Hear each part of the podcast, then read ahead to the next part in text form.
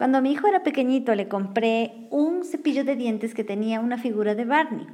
Mi hijo no veía televisión, así que le bautizó a esa figura como la hormiga. Y me encantó que le llamara la hormiga, así que no le conté más acerca de este dinosaurio.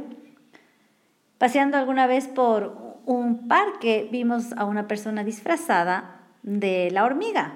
Mira mamá, la hormiga de mi cepillo de dientes. Y se quedó de la hormiga, porque cuando la veía se emocionaba de ver a la hormiga. Más adelante te voy a contar qué pasó cuando le conté a mi hijo el verdadero nombre de este dinosaurio y también te voy a contar un detalle del libro de Esther y qué tiene esto que ver con tu plan de marketing.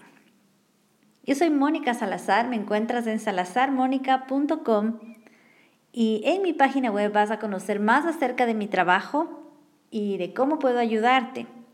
Ahí puedes empezar tomando el test de los arquetipos del dinero y también buscar los iconos que están en la parte de arriba de mi web que te llevan a las diferentes redes sociales donde participo.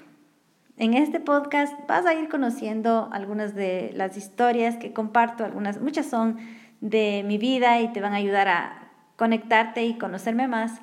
Pero también me gustaría conocer tus historias, así que déjame tus comentarios, ya sea en este mismo podcast o en las redes sociales.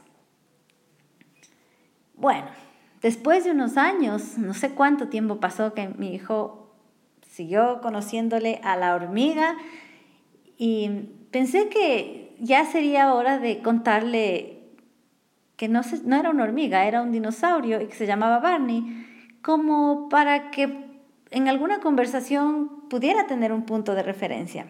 Así que le dije, mira, eh, la hormiga que tú le dices la hormiga en realidad es un dinosaurio.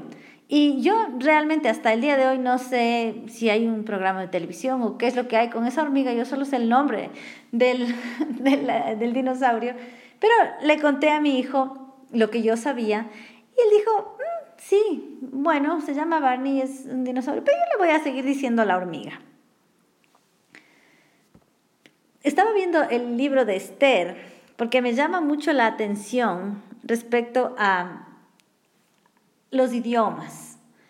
En el libro de Esther, que es un libro muy cortito del Antiguo Testamento, una historia fascinante, se refiere tres veces a, que eh, se da un decreto y ese decreto dice se, se envió a cada provincia según su escritura y a cada pueblo según su lengua en tres ocasiones diferentes.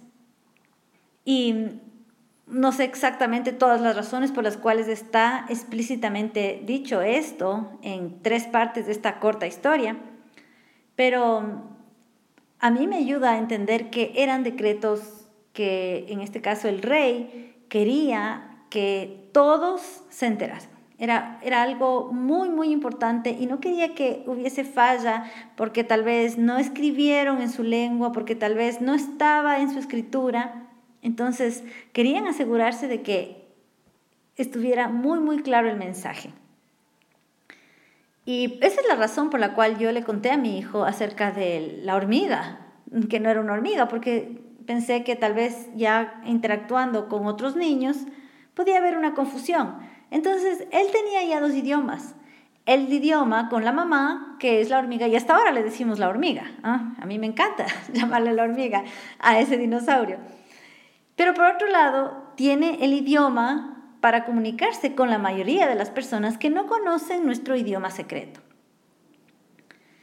Y de esa misma forma, cuando tú haces tu plan de marketing, debes tener una consideración prioritaria al lenguaje que habla tu audiencia. ¿Y cómo sabes qué lenguaje habla tu audiencia?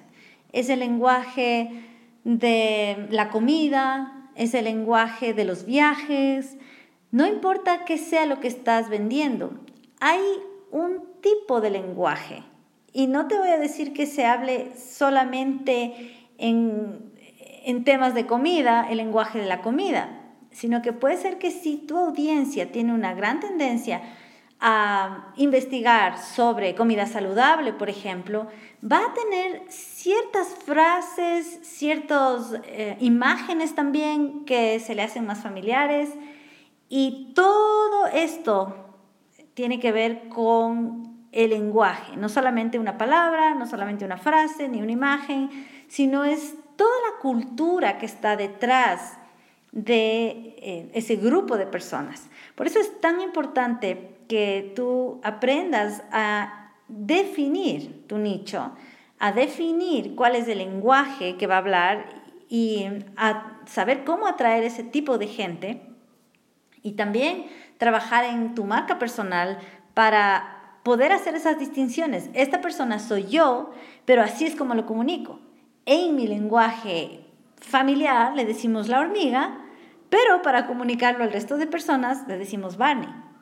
Igualmente, en, la historia de Esther, tenían un idioma en el palacio, pero para que todo el mundo se entere y para asegurarse de que el mensaje llegue, tuvieron que traducir a cada lengua, eh, a cada tipo de escritura. Por eso hoy quiero recomendarte la Academia de Expansión, que es una membresía en la cual tú puedes permanecer el tiempo que desees.